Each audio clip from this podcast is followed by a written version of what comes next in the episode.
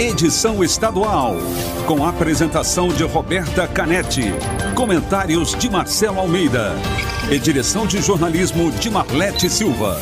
T-News. T-News. Oferecimento Alimentos Caldo Bom. Hashtag Cinquentou. Uma festa de sabor e novidades para comemorar os 50 anos da Caldo Bom. E Farmácias Nissei. Nissei por perto. Verão certo com as melhores ofertas para você.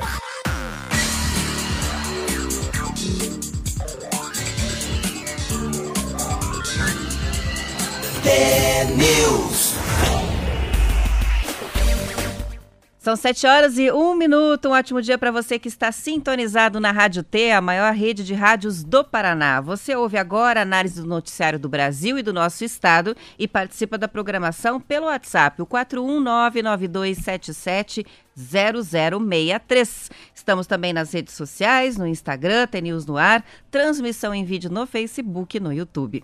O TNews desta quarta-feira, 3 de março de 2021, começa já.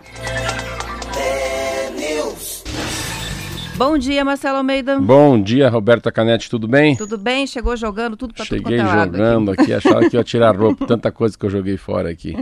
Bom dia a você, ouvinte de todos os dias, tem news aí no meio da pandemia. Hoje acordei às 4 horas e 15 minutos, nossa senhora. Tô ficando velho mesmo, né? A gente acorda de madrugada, não sabe bem o que fazer. Quem Graças a Deus. Graças a Deus. Achei que o olho ia falar acorda com as galinhas. Posso Ma- contar uma coisa antes do Almatê? Hum. A gente acabou de colocar no nosso, no nosso Instagram o desafio do radinho dessa semana. Vai ser diferente, vai ser um sorteio em homenagem ao Dia Internacional da Mulher, que é segunda-feira, dia 8 de março. Opa. Então, corram lá para o nosso Instagram, tem News no ar. Já tem o post, é só marcar é, quantas pessoas vocês quiserem nos comentários, mais um por comentário. E só a mulher está concorrendo ao radinho. Os homens podem indicar para as amigas, para a mãe, para a tia, é, para a irmã, participar da promoção. Já tem ó, 10 pessoas participando aqui. O sorteio a gente divulga o resultado na segunda-feira, que é o dia 8 de março. Leva radinho, livre e café. Gostou? Legal, hein? Legal, Mas só né? a mulher que participa? Só mulher. Ó, os homens podem participar ah, indicando para alguém, mas eles não podem concorrer Clube dessa do, Bo-. Clube do Bolinha tá fora. É, dessa vez é a Luluzinha só. Vamos lá. De Alma T, um bom dia pra você. Fica aí. Alma T. O amanhã, o amanhã não é uma promessa. Então esteja presente, vivendo no agora. Assuma as rédeas da sua narrativa. Tome as atitudes que só você pode tomar para realizar os sonhos e desejos do seu coração. Não passe, não passe um dia sequer sem dizer às pessoas que você ama o quanto elas são importantes para você. Doe-se mais, doe-se bastante. Espere menos. Perdoe, libere as mágoas e o rancor para abrir mais espaço para o amor. Faça tudo, faça tudo aquilo que você tanto tem desejado, mas acaba sempre deixando para amanhã. Vamos todos morrer um dia e devemos a nós mesmos a promessa de fazer com que o nosso hoje seja sempre melhor do que o ontem. Isso aí, a vida pode ser muito boa, né, Marcelo? A gente tem que aproveitar diz, as a- oportunidades. A vida é curta para ser pequeno. Isso. E ser grato pelo que a gente tem de bom nessa Verdade. vida, né? São sete horas e quatro minutos e a gente começa o jornal hoje falando sobre a questão das vagas, né, nos hospitais. Estamos vivendo um momento bem delicado em todo o Brasil. Ontem, recorde de número de mortes em Mil- 24 horas. 1726 no país, né? Isso no país, né? O maior número desde o início da pandemia. Situação bem complicada em vários estados. No Paraná não é diferente. Mesmo com a abertura de novos leitos de SUS nos últimos dias, o nosso estado contava ontem com 699 pacientes com suspeita ou confirmação da Covid à espera de uma vaga de internação. Isso é dado do- da Secretaria de Estado da Saúde e foi noticiado pelo G1. São 265 pessoas esperando ei- leito de UTI e 434 esperando uma vaga de enfermaria. Há uma espera em cinco das seis macro-regionais em que está organizado o Serviço de Saúde do Paraná. Ontem, a Secretaria Municipal de Saúde de Cascavel, no Oeste, solicitou ao Ministério da Saúde e à Secretaria de Estado da Saúde a transferência de pacientes para outras regiões do estado ou outros estados. De acordo com o documento, 160 pacientes esperam vagas para internação na região oeste. O ministro da Saúde, Eduardo Pazuello, é esperado amanhã em Cascavel. Em Curitiba, um hospital particular, o Nossa Senhora das Graças, nas Mercês, bem tradicional, interrompeu o serviço de pronto atendimento ontem e transferiu pacientes para outros hospitais porque atingiu a capacidade máxima. Em todo o Paraná, o aumento de casos registrados nos últimos dias sobrecarrega o sistema de saúde, que atingiu a marca de 92% de ocupação dos leitos adultos de UTI do SUS exclusivos para Covid. Santa Catarina, 16 pessoas morreram na fila da UTI, também é um caso bem grave. Rio Grande do Sul ultrapassou uh, os 100% da capacidade. Em um hospital de referência, ela alugou já um container refrigerado para aumentar a capacidade de necrotério. É pior momento que vive a pandemia. Ninguém imaginava, quase um ano depois, a gente ter picos maiores que a gente teve em junho, em julho, em agosto. Uh, é uma nova cepa, tem essa conversa muito sobre Manaus, né, o que acontece lá. Uh, e sim, é aquela, aquele, aquele reflexo da, da frouxidão, do, do não uso da máscara, aquela coisa toda. Ontem interessante, não sei quem já fez PCR, fui fazer mais um PCR, meu oitavo já, graças a Deus, não tenho Covid. E ontem um PCR diferente, sabe? Cada PCR que você faz da negativa, a gente se alivia aqui também, é, né? Cada PCR que eu faço é 350 paus. Ontem eu descobri um mais barato e é do mesmo lugar, vê se pode. Eu faço PCR num laboratório que fica lá próximo da. lá perto da, do, do Jardim Ambiental, em Curitiba, que é lá perto do Juvevê do Cabral. E é 350. Eu acho caríssimo, caríssimo, é muito caro. Esse é um grande problema do país. Do país. Porque se a gente pudesse todo dia testar, testar, testar, testar, todo mundo, fila, vai, cotonete, cotonete, cotonete no nariz, a gente ia saber bem quem tem, quem não tem, já separa o que tem Covid. Isola, isola também, o que tá com renite toca o pau, o que tá com gripe vai trabalhar e vamos embora, né? A vida que segue toca o barco, como falava o Ricardo Boixá na Band. Porém, aí ontem eu fui fazer e descobri que eu faço num que custa 350, você vê como é que é o Brasil. Mas aonde eles olham o laboratório, pegam lá teu resíduo e checam se está positivo ou negativo, custa 300. Então eu faço um lugar a 350, eles mandam aqui para o Batel, onde é o laboratório de verdade. Tanto que sempre quando eu vejo o meu resultado, sai o nome dessa empresa que eu fui ontem. E lá eu paguei 300. Então, tem uma filial deles que não é deles, que é cadastrada, não vou dizer o nome aqui, de um, de um laboratório que me cobra 350. Eu fui na fonte, que é muito mais perto da Rádio T, paguei 300 paus. Só que é interessante ontem. Ontem a moça me deixou, virou mais minha cabeça para trás.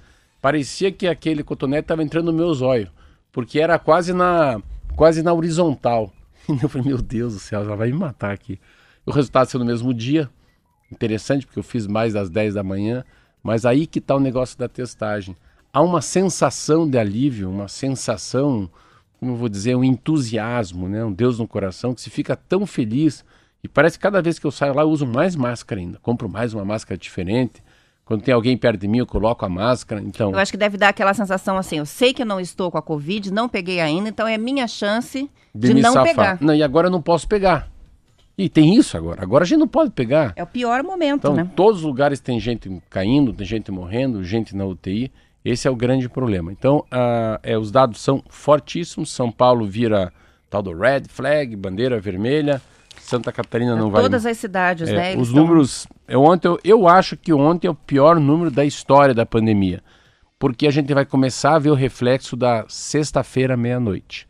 Então, sábado, domingo, segunda, hoje é terça, quarta. A gente deve ter, se Deus quiser, amanhã não vai ser 1,730. Deve ser 1,690 e vai caindo, caindo, porque o afastamento está é, tá fazendo parte das pessoas, né? E a minha sensação é uma sensação que a gente tem que começar a ficar com medo de morrer. Olha o que eu vou falar aqui na Rádio T. Se a gente não tiver esse medo de morrer, a gente acaba tendo uma frouxidão, a gente acaba colocando um chinelo no pé, né? E uma coisa que também nessa pandemia, agora que faz um ano, é, é, é o dever, o direito que a gente tem de não contaminar o outro, né? A gente tem que imaginar isso, né? É indefeso um homem de 90 anos de idade pegar Covid e que fumou 40 anos e tem enfisema ou é, é indefeso uma senhora muito obesa que tem problema cardiopata pegar um, uma Covid agora. Então, já que foi até agora a, e a vacinação está chegando, daqui a pouco a Roberta vai falar isso, das novas vacinas que chegam aqui em Curitiba, que chegam no Paraná, a, a aceitação, ou a, como é que a gente fala com a pessoa que nega o nego? Negacionista, o né? negacionista, eu estava lendo isso ontem também, não que é muito interessante. Não acredita na existência do vírus, Não, né? mas o negacionista cada dia está menor, tem mais gente acreditando que tem que tomar, independentemente de ser chinesa, ser inglesa, ser americana. Então, tem uma onda de esperança, mas ao mesmo lado eu acho que essa onda de esperança tem que vir junto com uma onda de medo. Eu, particularmente, tenho muito medo hoje. Eu não tinha tanto medo seis meses atrás. Mas pode ser por ser comentarista da Rádio T tá tão aqui todo dia vendo notícia ruim, e eu tive a, a infelicidade de assistir Jornal Nacional essa semana, então parece que isso me contaminou e me deixou. Ah, como é que eu vou dizer? Acho que antes de ontem eu tive uma certa angústia, assim, com a vida. Não, não que eu fiquei deprimido, não fiquei triste, não chorei, não tomei remédio, mas o meu coração ficou diferente. Parece que tive um aperto no peito, tipo assim, eu não posso morrer, tenho que me cuidar. Tenho quatro filhos, trabalho na Rádio T. Então, a gente está vendo que não é brincadeira. Não é né? brincadeira. E não é... são só pessoas é, idosas ou com comorbidades que têm as complicações. A gente tá. A nossa missão número um é preservar os mais frágeis. É. Esse é o número um. É. Não transmitir para quem pode se complicar. Mas a gente também não está livre de ter uma Não, complicação. é. E é isso que eu acho que está caindo a ficha, né? Com as novas cepas, com o crescimento do número de casos de pessoas Sim, mas com idade produtiva. É, né? E a sensação minha é a máscara, engraçado isso. Eu já levei quatro, cinco pessoas com Covid para fazer laboratório no mesmo carro. Meu carro é um Etios pequeno, a vidro aberto, o cara espirrando. Vamos embora, e toca a vida. Não vou ficar com medo de levar um funcionário meu para fazer um exame. E não peguei de ninguém. Então, assim, não fica falando, não fica espirrando. Se tá com sensação, já vai. E uma outra coisa que a gente percebe muito das pessoas que eu conheço e que estão hospitalizados é um retardo. Assim, não, vamos, vamos ficar de boa. É uma gripe, vai passar. Deu 72 horas, apertou o peito, faltou a respiração, não tem saída, né? Esses que estão falecendo é porque eles, o tempo de, de, de, decisão de sair de casa e procurar uma assistência médica está sendo muito lenta. Antes do intervalo, várias participações vão chegando para a gente. O Alisson diz o seguinte: mesmo com todo esse caos no sistema de saúde, as agências bancárias estão abertas e lotadas. Muita gente só vai lá para tirar extrato e ainda não tem respeito com o próximo. Né? Ele está revoltado aqui com a lotação ah, das agências bancárias por pessoas que não precisariam ir, né? Podia de repente fazer o serviço pela internet. No nosso YouTube tem uma participação da Márcia, a Márcia Palubo, que é de Guaíra, no Paraná, pedindo para mandar um abraço para ela. Está nos Beleza. acompanhando na transmissão transmissão. Ô Márcia, tudo bem? Conhece Guaíra? Não conheço Guaíra. Guaíra, Guaíra é uma das cidades mais longe de Curitiba, se for de carro, porque é uma cidade que fica na diagonal, né?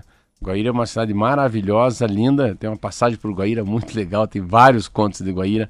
Então, Márcia, um abraço, um beijo para você e um bom dia. Vamos para o intervalo e a gente já volta com mais notícias.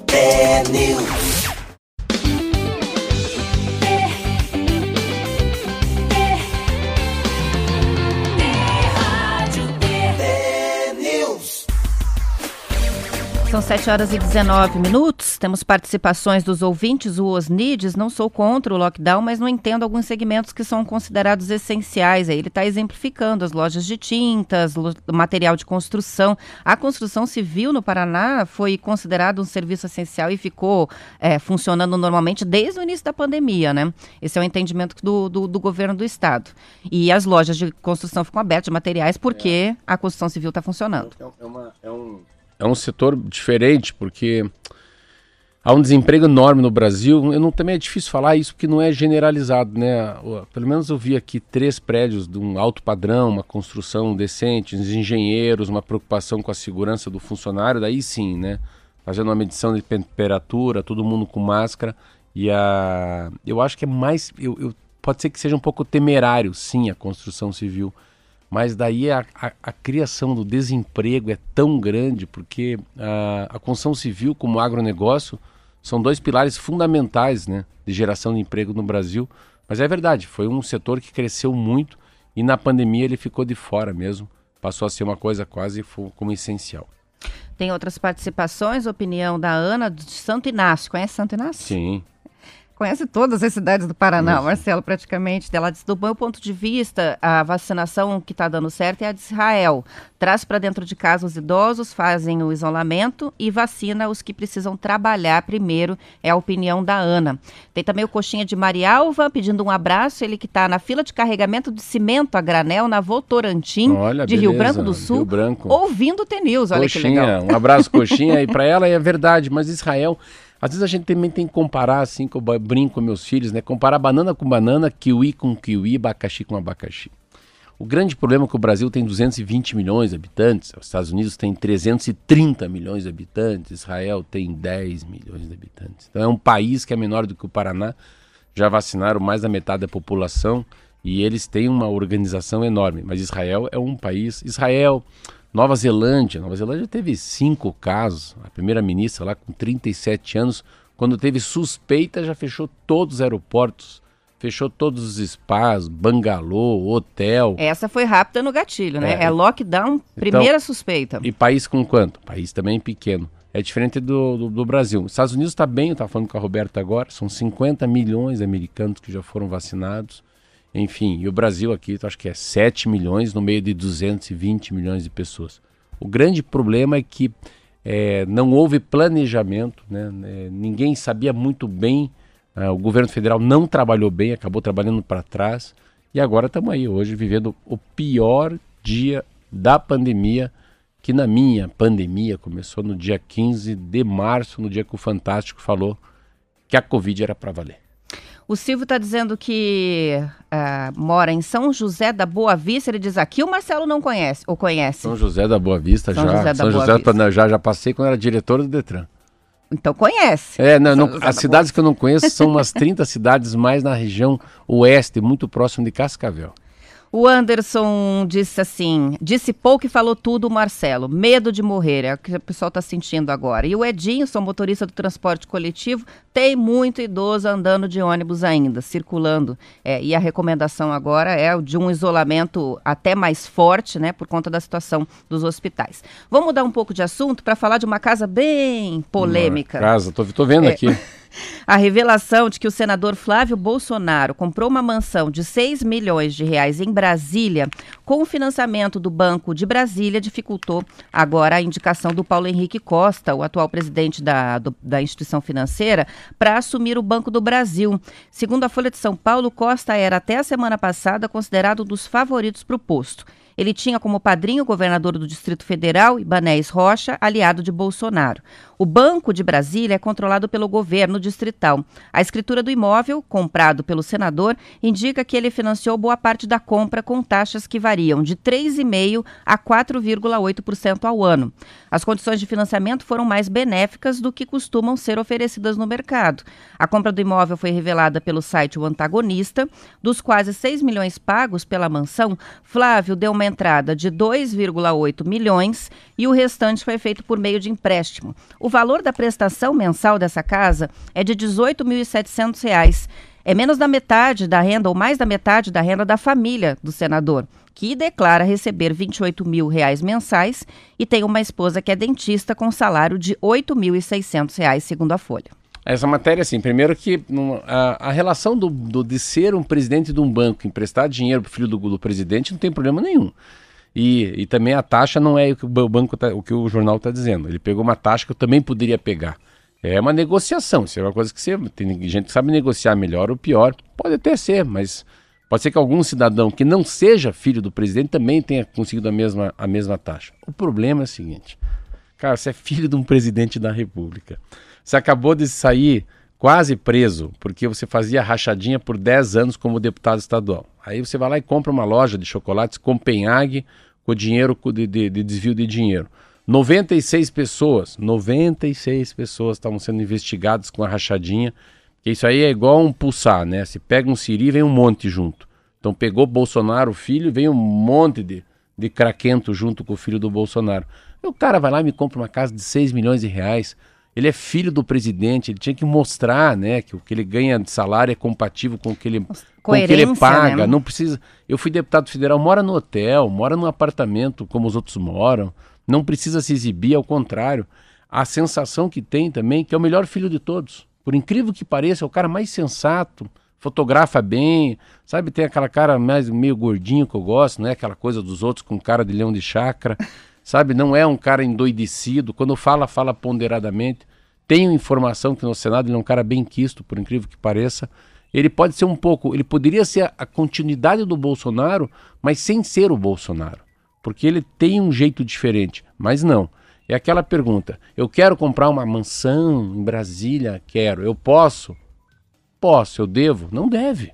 Não deve, porque você é senador da República.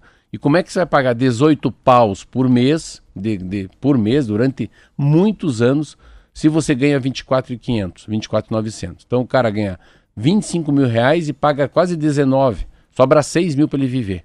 Para ele pagar as coisas dele, pagar alimentação, sair com a, com a esposa. A esposa é dentista. Então, os números não batem. Quando os números não batem, fala assim, opa, opa, como é que ele vai pagar esses 18?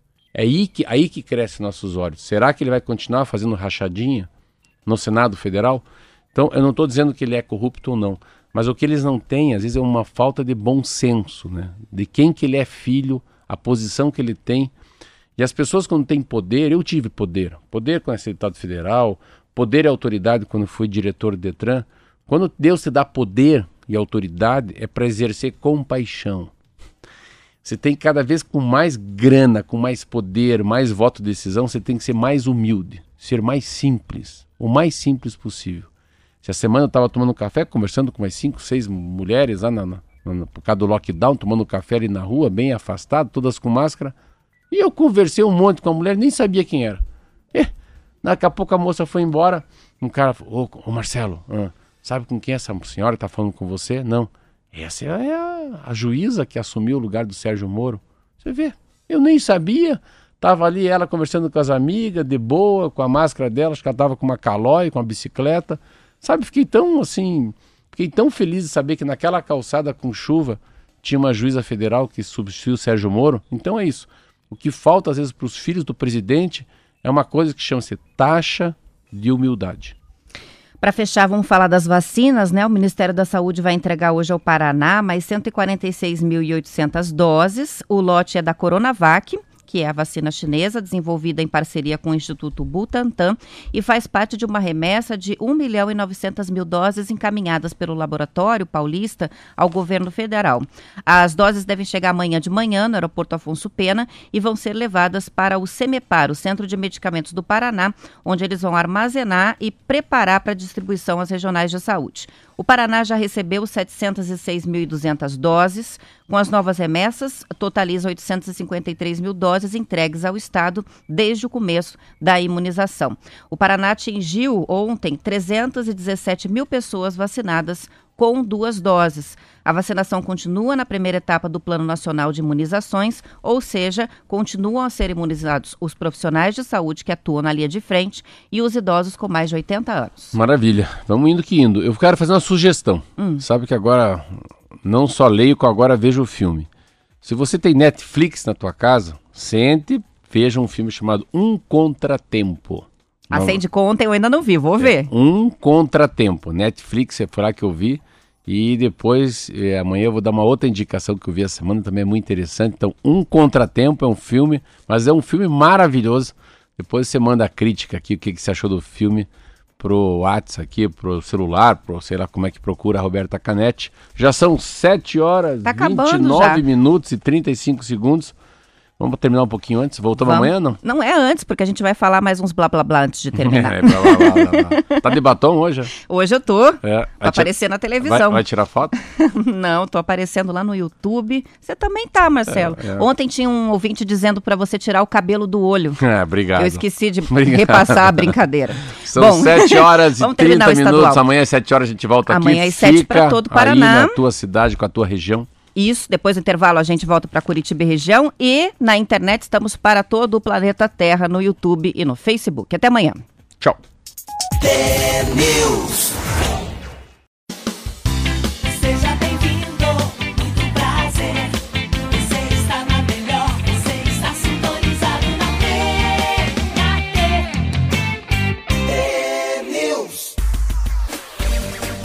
São 7 horas e 34 minutos. A Assembleia Legislativa do Paraná vai começar a analisar na próxima semana um projeto de lei do Poder Executivo que prevê a redução do ICMS no comércio de vinhos de 29% para 18%. Segundo a coluna do jornalista Roger Pereira, da Gazeta do Povo, a justificativa do governo do estado é que a medida tem o objetivo de promover o aquecimento da economia, tendo em vista o aumento do consumo de vinho pelos paranaenses, que podem optar por comprar produtos regionais com preços mais competitivos.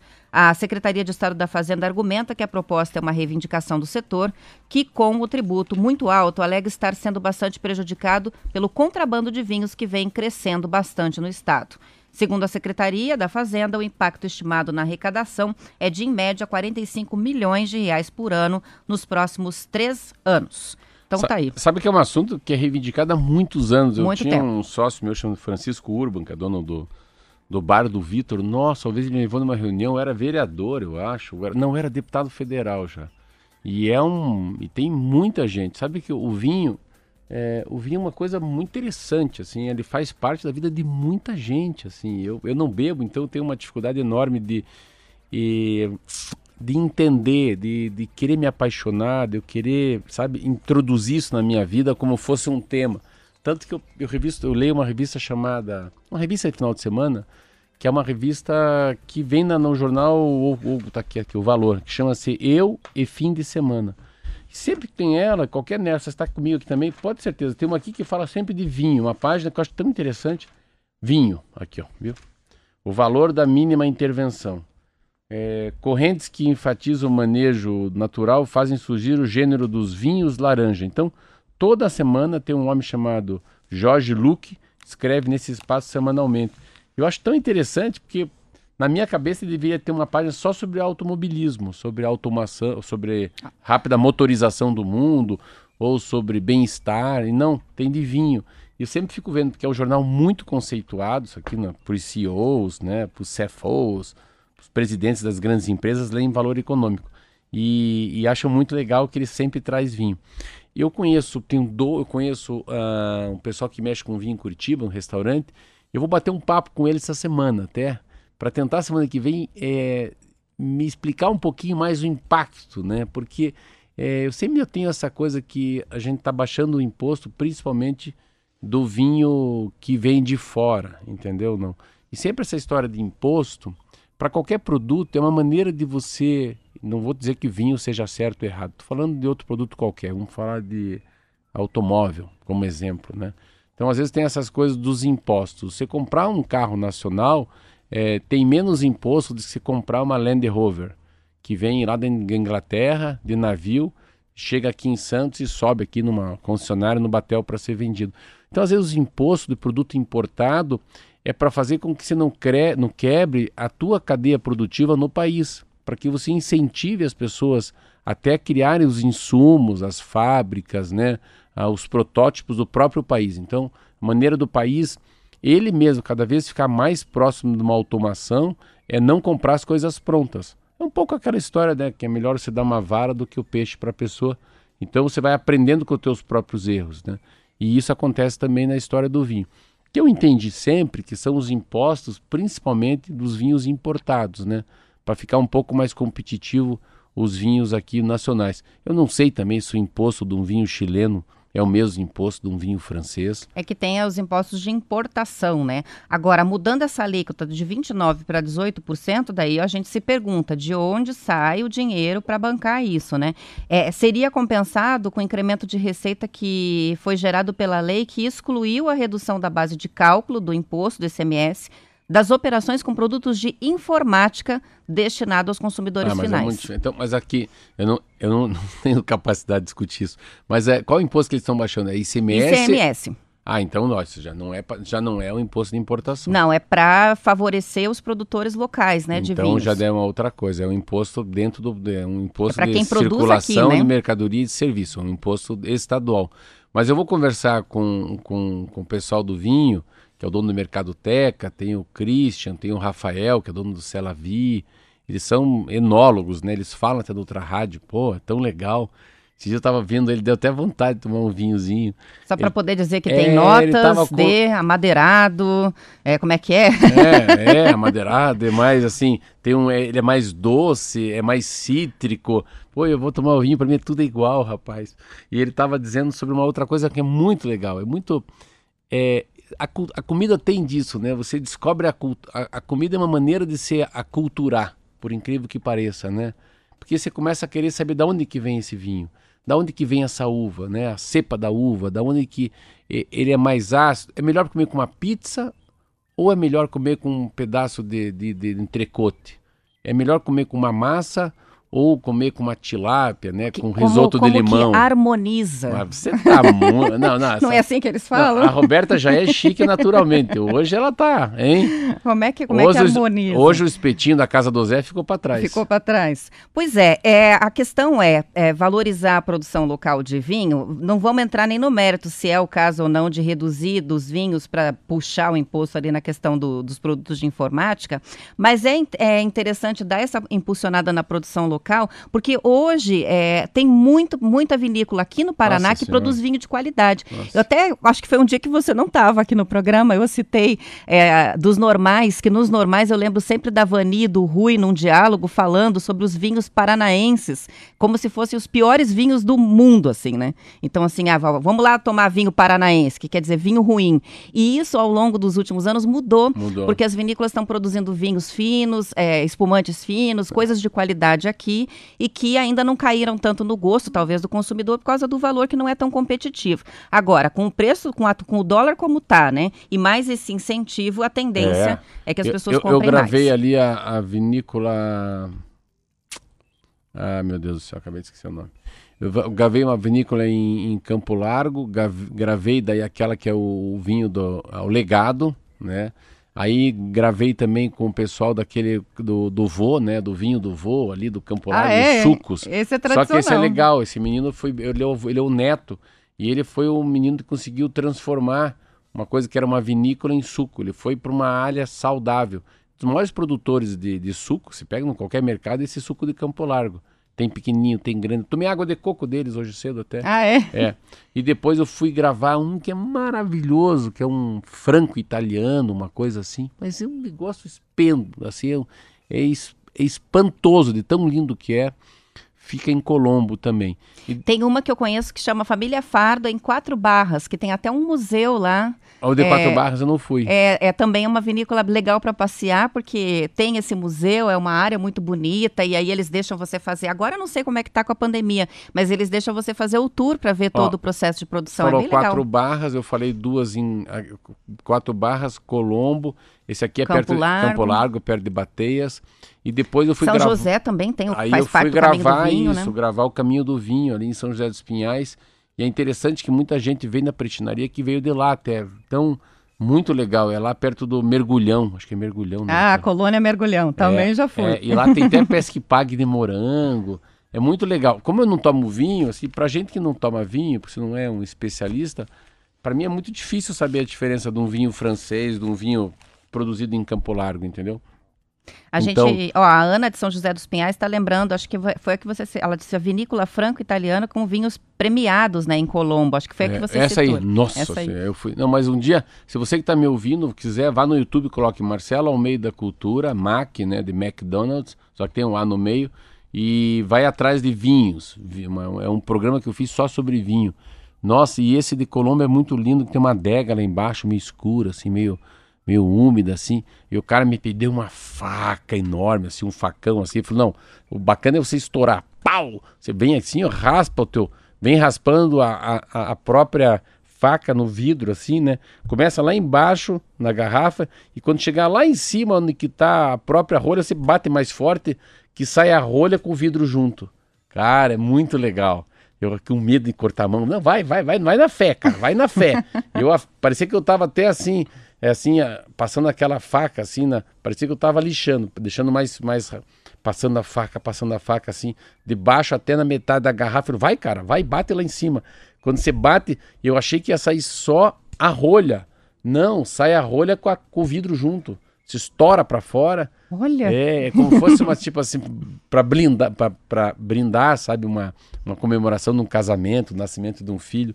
Então é muito legal. Mas eu vou ter essa informação hoje. A gente volta a falar sobre essa história, mas acho que é um assim aquela com uma cajadada e o próprio Ratinho Júnior pegou dois coelhos.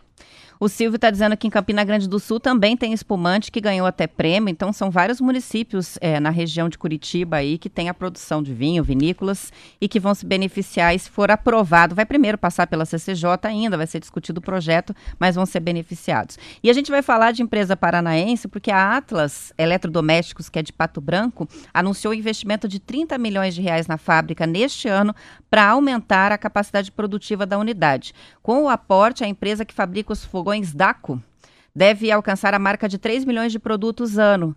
Concretizada em 2017, a compra dessa marca de fogões tem contribuído para que a empresa paranaense alcance bons resultados. Eu não sabia, não sei se você sabia, Marcelo, mas a DACO é uma das marcas mais tradicionais de fogões do Brasil. Era da MAB Brasil, que decretou falência em 2016. Passou para o domínio da Electrolux, da multinacional, por um ano. E depois foi para a Atlas, que é atualmente a proprietária da marca. O valor da compra não foi divulgado quando a Electrolux, em 2017, é, vendeu a, a marca. o valor de compra não foi divulgado. As informações são da Gazeta do Povo. Então, vem mais investimento aí na fábrica. Mais legal. A Atlas fica em? Pato Branco. É isso. Pato... Quem que é o dono? Atlas. Marcelino. o nome dele é Marcelino, ele é muito legal, ele é amigo meu. Olha que coincidência ah, é? a matéria. Nossa, pensa um cara simples, cara. No dia que eu conheci o Marcelino, eu falei: não, não é possível que esse homem seja dono da, Maco, da DACO e da Atlas. Não, mas assim, se eu trouxer ele aqui, vocês nem. Vocês nem não, eu tenho certeza, vocês nem entrevistam ele. Eu falei, não, esse não. Esse homem ele errou, né? Ele vai ver, ele veio fazer pilates aqui no prédio ou ele vai trocar a persiana da sala. Você vai ter um conceito errado. É um, não é preconceito, é um conceito. Mas diz que ele é um cara de chão de fábrica. Um homem humilde, ele fica com a mão igual padre, assim, ó. Ele fica com a mão assim, ó. Ele mexe assim com as duas mãos, assim, e puxa uma mão em cima da outra. E é uma coisa muito louca. Eu fui com ele para Miami. A gente foi uma palestra que eu fui fazer sobre democracia lá. E eu faço parte de um grupo que tem pessoas muito legais. Tem o dono da linguiça Bisinelli, Aí tem o Gulim, que é um cara já, o Maurício, que é o dono desse transporte público da cidade. Aí tem um que é dono da, da Escovas Condor. Sabe aquelas Condor? Esco, escova, Sim. Condor de escovar dente, mas de escovar chão também. Escova tem Condor. vassoura e escova de dente. Eles são de Santa Catarina. Aí tem a, o, o, um homem que chama assim, o, o dono da Jasmine Jasmine é aquele que tem um monte de bolachinha, salgadinho, orgânico, feita de cacau, é sem glúten. Integral, cookie integral, granola. É. Esse é um homem muito legal porque ele é filho de um, um não sei se é o pai é o pai, eu acho que é, o pai é, a mãe é paraguai e o pai é inglês. E ele fala francês, muito legal a história desse homem também.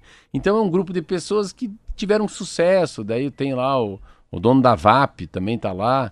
Tem o Francisco Quirota, que é o terceiro maior mercado do, de São Paulo, de varejão, assim. É um cara que já colocou 50 mini é, mercados em condomínios, onde não tem atendente. Você mesmo tira, você mesmo paga. E com produtos perecíveis. Olha, ele coloca de manhã, à noite ele tira tudo, porque estraga. São comidas para você comer na, no dia, na hora. Muito sushi, sashimi. E tem muitas essas coisas que vêm com a, com a cara oriental. E nessa aí tá o Marcelino o Marcelino, dono do Daco. E o Marcelino contou uma história que eu estava falando, falando com ele, ele falou, é, esse pessoal aqui da Fundação Dom Cabral, esse Eduardo Valério, que então, a gente tem um guru, assim, um homem que nos dá conselho, que até está com Covid. Ele falou assim, eu tô louco para abrir, abrir mais uma fábrica, comprar mais um terreno, mas eles não querem que eu use meu dinheiro. Agora eles falaram tal da alavancagem, aí nem sei que é alavancagem, ficar dinheiro, diz que dinheiro do banco é mais barato do que o meu dinheiro. Ah, não, eu gosto de pôr o meu dinheiro, não gosto de emprestar para banco.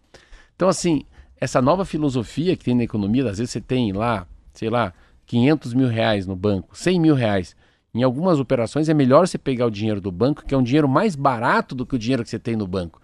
Mas é difícil, porque esses caras que cresceram assim, né, de, de, de milho em milho, né, aquela coisa de milho em milho, a, a galinha enche o papo, eles são pessoas conservadoras, né? São pessoas que têm mais dificuldade com tecnologia, que o dinheiro fica no banco, vamos comprar o terreno à vista, se der, passa em dinheiro, não faz nem TED. Então, quando você fala assim do, ah, o DACO, o Atlas vai aplicar dinheiro, cara, Essa que é a sacada, isso que eu digo. Existe às vezes uma intoxicação digital. E o mundo vai ser analógico novamente. Então, se for um homem analógico, um homem que simples, sapato simples, o blazer é simples, econômico pra caramba, mas que tem uma empresa que vale milhões de dólares. São 7 horas 49 minutos. Vamos fazer um rápido intervalo e a gente já volta.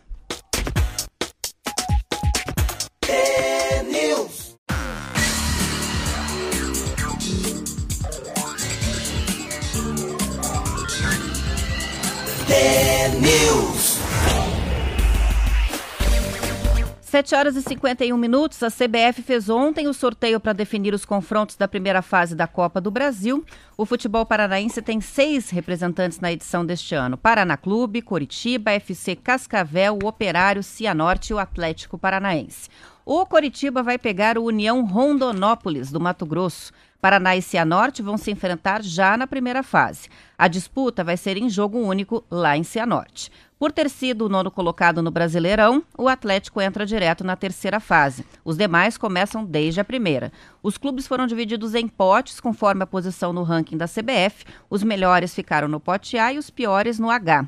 A primeira fase da Copa do Brasil é disputada em jogo único. A equipe melhor posicionada no ranking joga fora de casa e tem a vantagem de jogar pelo empate. Com isso, Paraná e Curitiba serão visitantes na primeira rodada. Já na segunda fase, em caso de empate, a decisão vai para os pênaltis. Outras 12 equipes vão se juntar à competição na terceira fase, totalizando 32 clubes. São elas: Flamengo, Ceará, Internacional, Brasiliense, Atlético Mineiro, Chapecoense, São Paulo, Atlético Paranaense, Fluminense, Grêmio, Palmeiras e Santos. As datas reservadas para a primeira fase são 10 e 17 de março. As datas específicas e horários ainda não foram divulgados pela CBF. Os grandes entram depois, né? Os grandes entram depois. Os- a gente vai começar lá Os do começo. pequenos vão lá para Rondonópolis. A gente que ficou lá no fim da fila, agora nesse. começa. Que dia que eu vou para Rondonópolis?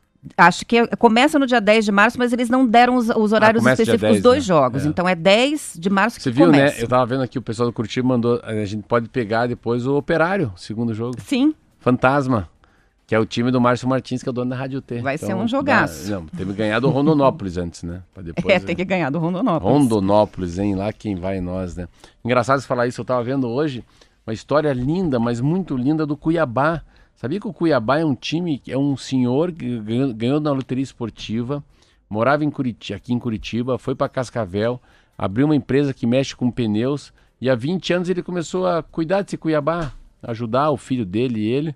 E o Cuiabá está na primeira divisão. Então, é um empresário que ganhou na, na loteria esportiva, que mexia com pneu, foi morar no Mato Grosso, hoje está com o time na primeira divisão. Nossa, é linda a história dele.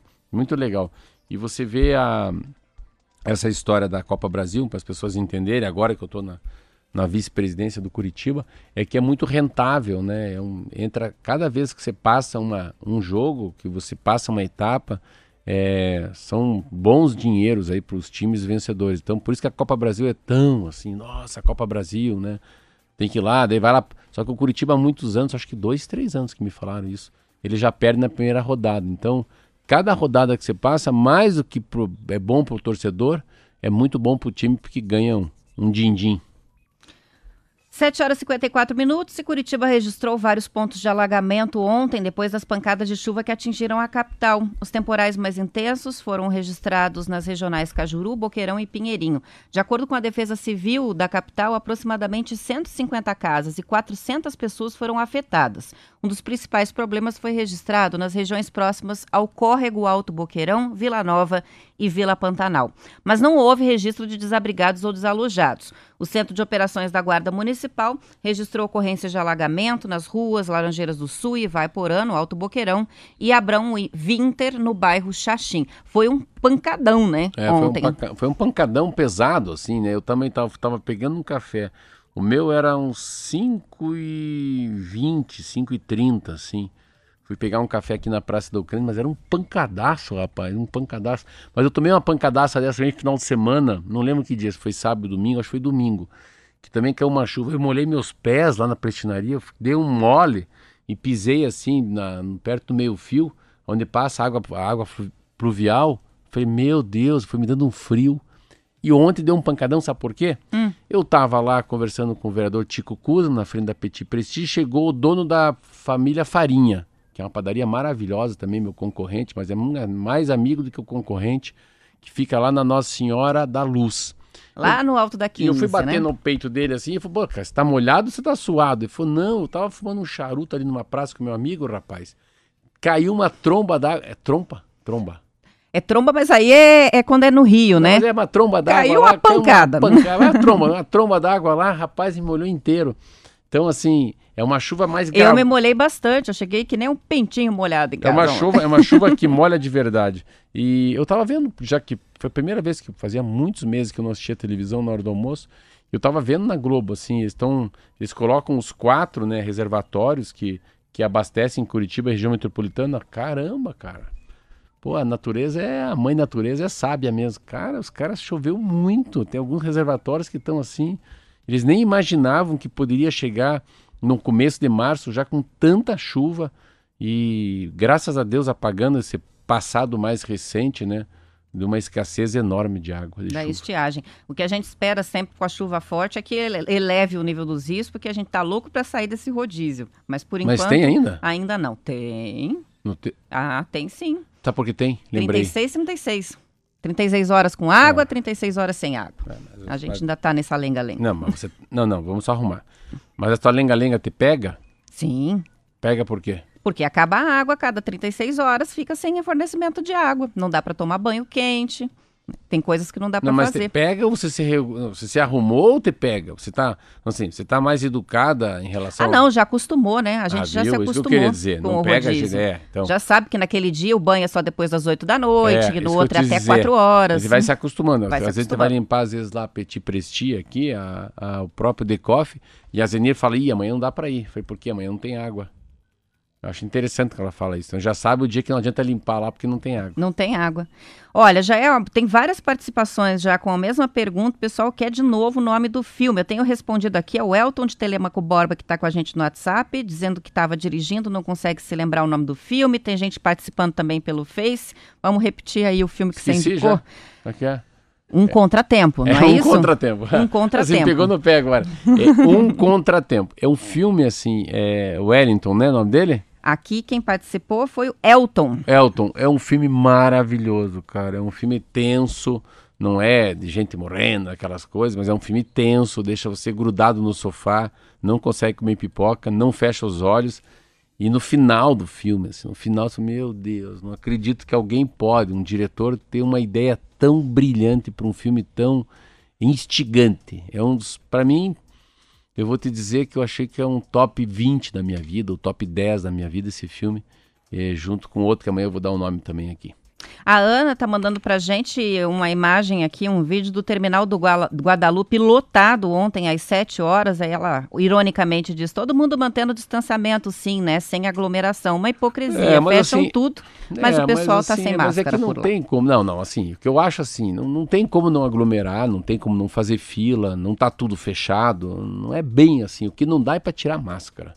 Eu acho que um afastamento de um metro e meio, não ficar conversando com um desconhecido sem máscara, já é uma sacada. E a outra, porra, todo álcool gel na mão é muito importante para quem põe a mão na boca também, sabe disso, né? Para quem põe a mão no nariz. Por isso que a gente usa álcool gel. Eu passei muito mais a lavar as mãos do que usar álcool gel. Do que usar, que é eficiente do mesmo é. jeito, que né? Que? Olha para trás. Ah, já são 7h59, vamos então, terminando. Tchau. Amanhã a gente volta às 7 Bom dia para você. Até amanhã, se cuida. Tchau, tchau.